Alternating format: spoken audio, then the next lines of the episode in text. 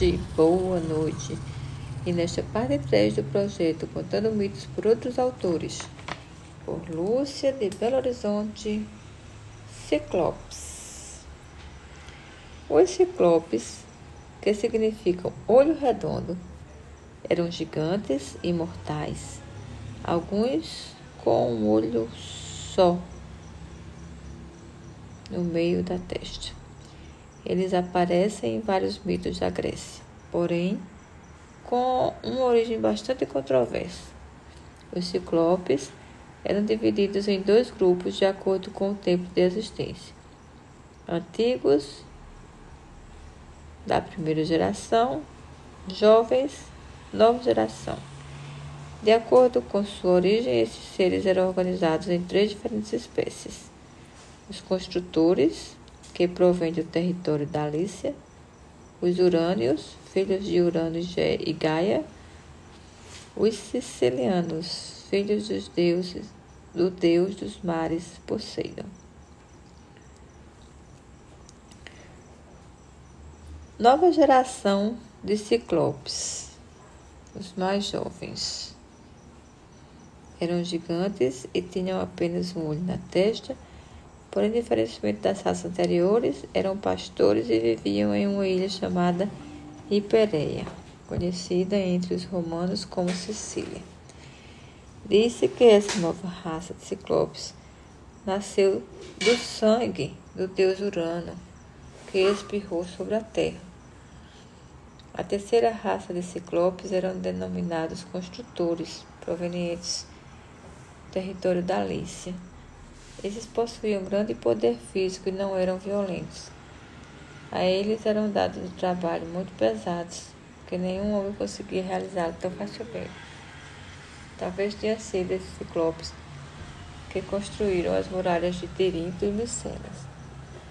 Os urânios, Arges, Brontes e Estéropes são considerados os ciclopes mais antigos descendentes de Urano e Gaia. Diz a lenda e ao nascerem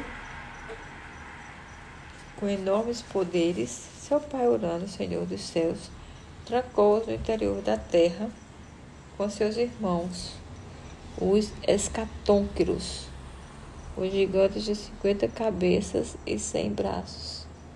Indignada por ter os filhos presos no Tártaro, Gaia os convenceu a apoiar a guerra travada pelos titãs filhos de Urano, os titãs, pretendiam tomar o trono do pai que governava os céus. Os titãs venceram, porém os ciclopes foram enviados novamente para o abismo do Tártaro. Algumas vezes os titãs Zeus, Poseidon e Hades libertavam os ciclopes com a intenção de tê-los como aliados na guerra contra o Cronos e os titãs. Os ciclopes, como bons guerreiros, forjavam armas mágicas e poderosas. Deus recebeu raios e relâmpagos. Poseidon recebeu um tridente capaz de provocar terríveis tempestades. E Hades um capacete da invisibilidade. Tempos depois, quando os ciclopes já eram considerados ministros e ferreiros permanentes de Zeus, o grande Deus percebeu uma ameaça no médico Asclépio, filho do deus Apolo, que conseguia fazer ressuscitar os mortos. Para que isso não causasse qualquer impacto com a ordem do mundo, Deus decidiu exterminá-lo. Ofendido com a ira de Zeus sobre o filho Asclépio, Apolo decidiu matar os ciclopes, que fabricavam os raios de Zeus. Outras versões sobre o desaparecimento dos ciclopes. Os sicilianos. Sicilianos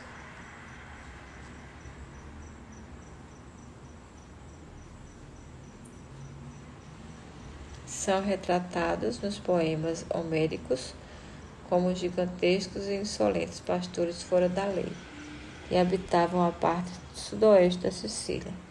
Não se importavam muito com a agricultura e todos os pomares cultivados eram invadidos por eles quando procuravam comida.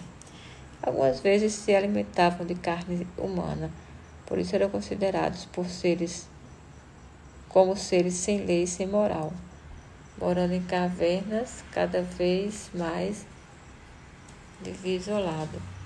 Cada um vivia com sua esposa e filhos, que eram disciplinados de forma muito arbitrária.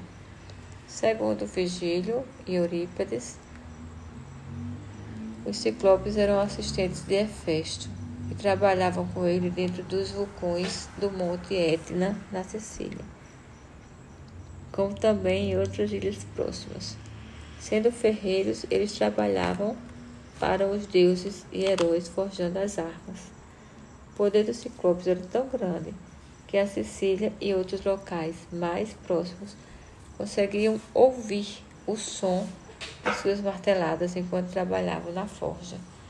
Devido ao, ao aumento da população de ciclopes, sua moradia teria sido remanejada para a parte do da Sicília. Foi exatamente um desses ciclopes que Ulisses entrou quando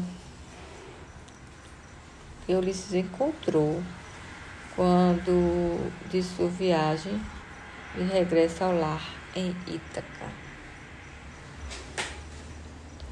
Quando Ulisses e seus homens desembarcam na terra dos Ciclopes, no caminho de Troia até Ítaca, eles buscaram abrigo numa, grigo, numa gruta. Polifemo, que era antropófago, filho de Poseidon, Posidon, filho de Posidon, e da ninfa Teosa, morava nessa gruta e não foi amistoso. Logo Polifemo devorou um dos homens, arquitetando um plano. Quando o julgante perguntou seu nome, Ulisses disse que se chamava ninguém. Ulisses ofereceu vinho a Polifemo, embebedando. Enquanto Polifemo dormia, Ulisses furou seu olho e escapou com seus amigos embaixo da pele de animais. O ramo do Polifemo foi socorrido por outros ciclopes, mas só consegui gritar que ninguém queria matá-lo. Por ser filho de Poseidon, o deus dos mares, Ulisses foi perseguido por um longo tempo, retardando seu retorno para casa. Obrigada por me ouvir. Conta este mito para outra pessoa, passa o link, colabora e vamos imortalizar a contagem de mito de uma geração a outra. E vamos lá!